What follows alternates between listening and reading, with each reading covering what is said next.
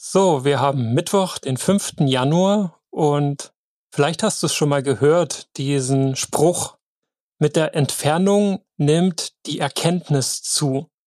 Gibt sogar ganz nette Diagramme mit so einem Flieger, der abhebt und je weiter der weg ist, desto größer ist das Potenzial, die Chance für dich, zu neuen Erkenntnissen zu kommen. Und wir kennen das ja auch. Häufig ist im Urlaub mit Abstand zum Projekt da müssen wir nicht mal reisen, sondern uns einfach nur mit was anderem beschäftigen.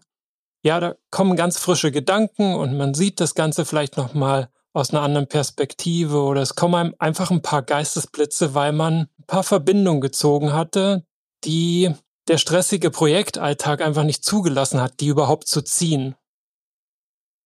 So, jetzt kommen wir aufgrund der aktuell angespannten Pandemielage gar nicht so sehr zum Reisen, und deswegen, ja, nutzt doch gerne diesen Podcast, um ein bisschen Distanz und Entfernung zwischen dich und deinem Projekt zu bringen und zu neuen Erkenntnissen zu kommen. Zu neuen Erkenntnissen, indem du neue Fragen stellst. Und die Frage, die ich dir heute mitgebracht habe, lautet, was darf nicht bleiben, wie es ist?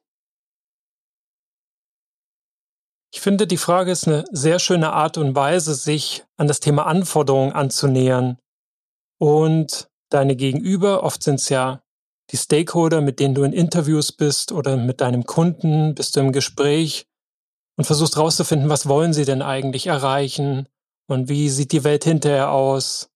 Und da finde ich diese Frage, was darf nicht bleiben, wie es ist, sehr, sehr schön und halt zeitnah, weil so brutal relevant für die Gegenwart. Sehr häufig kommt dann Feedback zu aktuellen Stories, Geschichten, Beispielen, wo sich sehr deutlich und teilweise dramatisch im Alltag des Kunden und der Stakeholder zeigt, ja, das und das, das treibt mich regelmäßig zum Wahnsinn oder da passieren wahnsinnig viele Fehler oder dort verpufft einfach Potenzial, da lassen wir Körner liegen.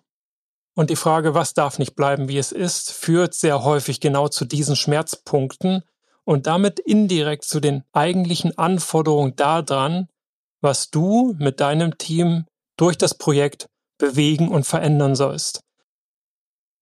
Das ist der notwendige Veränderungsbedarf, auf den wir schon in Folge 4, wenn du nicht reingehört hast, switch nochmal eine zurück, auf den haben wir in Folge 4 schon mal hingearbeitet. Ich bin auch hier wieder gespannt, was dazu deine Gedanken sind. Und ähm, ja, vielleicht bist du so mitten im Flow und denkst dir, hey, eigentlich kriegst mehr Fragen, schieß schneller und äh, ich will mir eigentlich mehr Zeit nehmen, aber da kommen nicht mehr Fragen. Ich muss wieder auf morgen warten.